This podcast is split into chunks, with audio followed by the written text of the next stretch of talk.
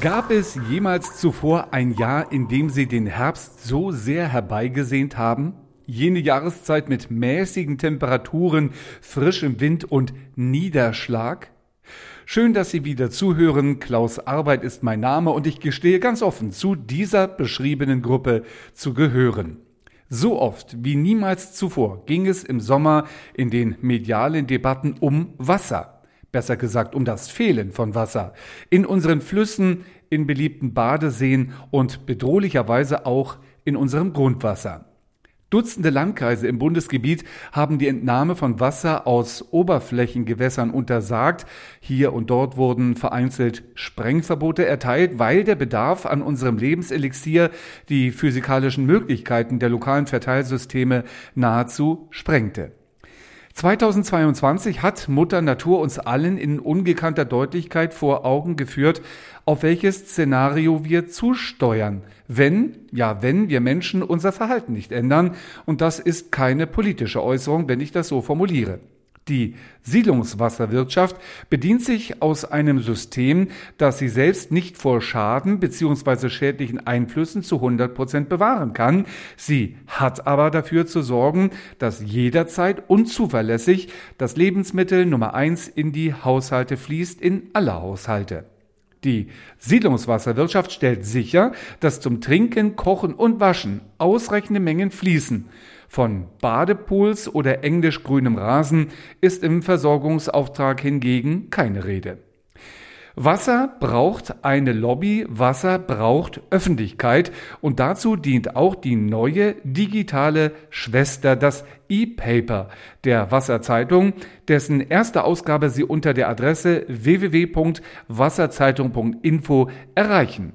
Auch die digitale Version stammt von der Agentur Spree PR, deren Geschäftsführer Alex Schmeichel mir mehr über den Weg von der physischen Papierzeitung zum digitalen E-Paper erzählte.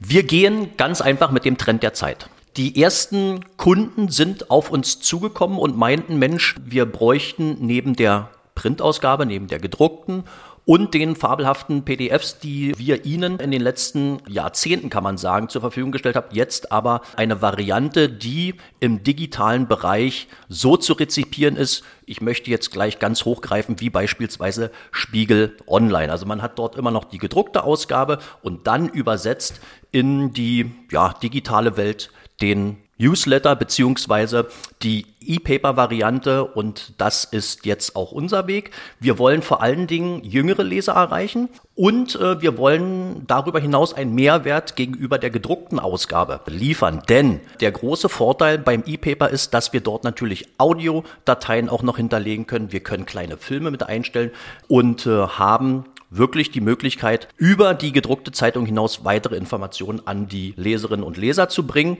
Es geht um die Daseinsvorsorge und die ist ja wichtiger denn je. Wir müssen nur nach draußen schauen, Klimawandel etc.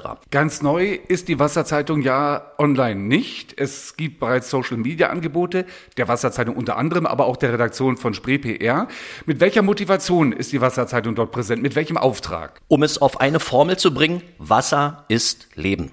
Es ist unsere Lebensgrundlage und unsere Lebensgrundlage befindet sich offensichtlich in großer Gefahr. Dürre. Flüsse fallen trocken. Wir müssen nur nach äh, Süden Brandenburgs schauen. Dort ist es ja die Schwarze Elster, die massiv betroffen ist, jetzt schon einige Jahre. Wir wollen über die Social-Media-Kanäle selbstverständlich auf den Wert des Lebensmittels Nummer eins hinweisen. Und wir wollen natürlich die enormen Herausforderungen, die die Siedlungswasserwirtschaft jetzt zu stemmen hat, darauf wollen wir hinweisen. Kurz und gut, wir wollen über die gedruckte Zeitung hinaus mit unserem E-Paper über die Social-Media-Kanäle, aber auch selbstverständlich mit diesem Podcast die wichtigen Hinweise, die unsere Kunden haben zur Daseinsvorsorge, zum Lebensmittel Nummer eins, an noch eine breitere Öffentlichkeit bringen. Du hast die Herausforderung der Siedlungswasserwirtschaft angesprochen. Die Siedlungswasserwirtschaft bedient sich am natürlichen Wasserkreislauf. Der befindet sich in einer großen Krise. Wie wirkt sich das aus auf die Arbeit der Trinkwasserver- bzw. Abwasserentsorger? Wir verzeichnen in den letzten Jahren seit 2018 fallende Grundwasserpegel. Beispielsweise in Brandenburg ist der um circa, um durchschnittlich äh, einen halben Meter jetzt gefallen. Tendenz leider steigend. Es gibt Brunnen, die angepasst werden müssen. Äh, wir haben enorme Spitzenabnahmen nach wie vor, gerade äh, in den Stunden, wenn die Leute nach Hause kommen. Und darauf wollen wir ganz einfach mit äh, unseren Zeitungen, mit unseren Angeboten, mit unseren digitalen hinweisen, dass dort ein Umdenken stattfindet. Das ist ganz wichtig und die ersten Erfolge haben wir schon auch erzielt. Denn in der vergangenen Woche waren wir beispielsweise bei der Lausitzer Wasser GmbH in Cottbus. Die hatten uns ganz frisch mitgeteilt, Mensch, immer mehr Leute setzen auf intelligente Rasensprenger, die dann so programmiert werden, dass sie in den Nachtstunden auch äh, schon bewässern. Das ist äh, etwas, was wir unbedingt unterstützen wollen, dass sozusagen über den ganzen Tag hinaus möglichst immer ein Pegel, sozusagen eine Abnahme gehalten wird. Ob uns das äh, gelingt, das werden wir sehen, aber wir wollen dort für eine gewisse Entlastung sorgen. Wenn wir nochmal zur Zeitung an sich zurückkommen. Seit vielen Jahren gehen die Auflagen der großen Tageszeitung zurück. Befördert durch die Pandemie hat es nun auch viele Wochenblätter getroffen, die zur Mitte der Woche nicht mehr verteilt werden können, weil einfach die ihre Werbeflächen nicht verkauft bekommen. Wird dieser Trend auch vielleicht Kundenzeitungen irgendwann treffen, also zumindest die physische Kundenzeitung? Nein, ich glaube im Gegenteil, dass gerade die Kundenzeitung eine Renaissance erleben wird. Warum? Weil die Unternehmen auch begriffen haben, in dem Augenblick, wo sie eine gedruckte, eine physische Zeitung zu ihren Kunden hintragen, den ersten Schritt machen, in den Briefkasten hinein, werden sie auch als ganz einfach vertrauenswürdiger wahrgenommen. Nach wie vor hat die gedruckte Zeitung ein paar Attribute, die mm, im digitalen Bereich, im etwas flüchtigeren Bereich, so möchte ich es mal bezeichnen, nicht zum Tragen kommt. Das ist beispielsweise eine gewisse Seriosität. Also das gedruckte Wort hat immer noch Gewicht. Es ist eine hohe Verbundenheit zwischen Leser und Unternehmen und dann natürlich auch der Heimatregion.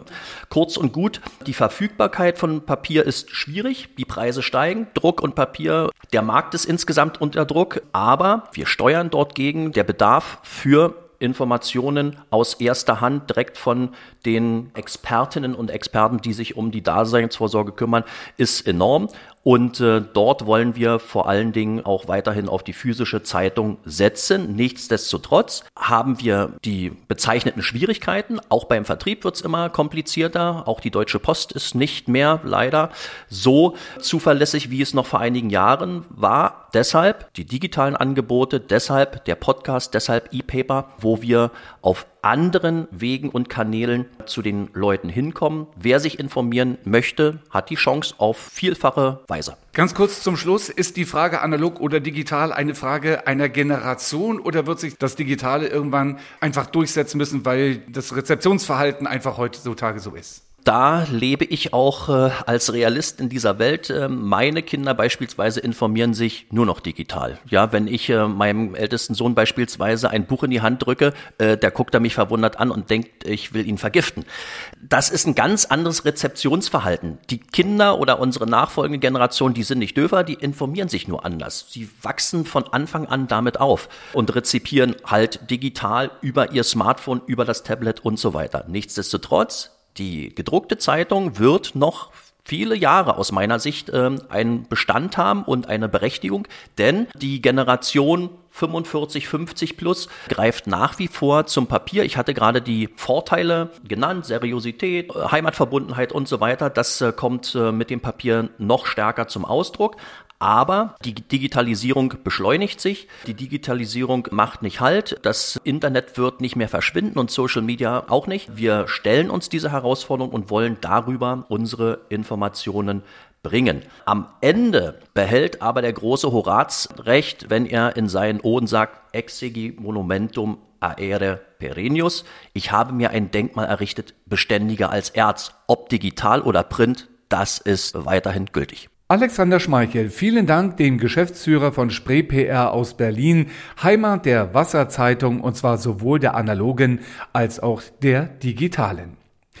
Wenn wir eingangs gesprochen haben von den enormen Herausforderungen für die Siedlungswasserwirtschaft, dann wollen wir eines nicht unter den Tisch fallen lassen, dass sich nämlich auch sehr viele Menschen in Deutschland Gedanken darüber machen, wie Mutter Natur am besten geholfen wäre. Auf unsere Ausschreibung des großen Preises der Wasserzeitung, für den Sie sich noch bis zum 30. September bewerben können, erreichten uns gleich mehrere Projektideen, die geklärtes Abwasser neu verwenden würden. Das allerdings ist aus guten Gründen gar nicht so einfach. Noch muss ich sagen. Denn mit der EU-Verordnung zur Wasserwiederverwendung, die Mitte 2023 in Kraft treten wird, wird es ganz neue Möglichkeiten für Abwasser geben. Und mit denen kennt sich einer besonders gut aus, Dr. Friedrich Hetzel, Abteilungsleiter Wasser- und Abfallwirtschaft bei der Deutschen Vereinigung für Wasserwirtschaft, Abwasser und Abfall e.V., kurz DWA. Ihn bat ich um fachkundige Auskunft. Herr Dr. Hetzel, Ziel der EU-Verordnung zur Wasserwiederverwendung ist es ja, die Wasserknappheit in Europa zu verringern. Das klingt erstmal nach einem ganz großen Wurf, aber ist sie das auch aus Ihrer, aus Expertensicht? Naja, also zum einen muss man ja wissen, dass in Südeuropa schon lange Wasser wiederverwendet wird, auch um Agrarprodukte zu produzieren und sie letztendlich auch in der EU auf den Markt zu bringen. Und ich glaube, der große Wurf dieser EU EU-Verordnung ist es, dass jetzt über eine Verordnung, eine Verordnung heißt, sie muss in allen Mitgliedstaaten auch umgesetzt werden, das zu harmonisieren. Das heißt, da auch einen Standard zu setzen. In den Anhängen wird ja genau klar beschrieben, was für ein Wasser man letztendlich zur Verfügung stellen muss, damit es dann für unterschiedliche Kulturen verwendet wird. Also ich begrüße es sehr, dass äh, die EU nun versucht, eben über die Mitgliedstaaten hinweg durch eine Verordnung das zu harmonisieren, das abzustimmen, sodass man letztendlich die Produkte, die man verzehrt, die eben mit aufbereitetem Wasser dann auch bewässert wurden, dass man da weiß, okay, haben alle den gleichen Standard, alle die gleichen Qualität erfahren. Sie haben Südeuropa angesprochen, die Landwirtschaft dort. Ich kann mich erinnern, in der Wasserzeitung hatten wir mal einen Bericht äh, über ein Projekt der Deutschen Gesellschaft für internationale Zusammenarbeit, die Kläranlagen in Jordanien aufbereitet, wo es auch völlig üblich ist, Bauern, die angrenzen an Kläranlagen mit sozusagen relativ grob geklärten Abwässern zu versorgen. Ist das denn durchaus vorstellbar, dass sowas in Deutschland auf uns zukommt?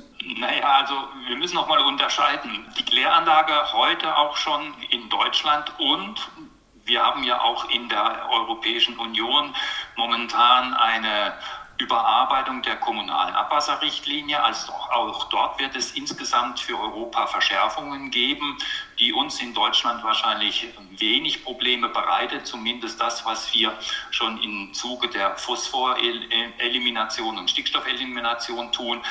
Aber zurückzukommen auf Ihre Frage. Wir wollen, und das sieht ja auch die EU-Verordnung vor, es geht nicht darum, den Ablauf der Kläranlage direkt zu verwenden, sondern das gereinigte Abwasser, was wir momentan in der Regel in den Vorfluter, also in einen Fluss ableiten.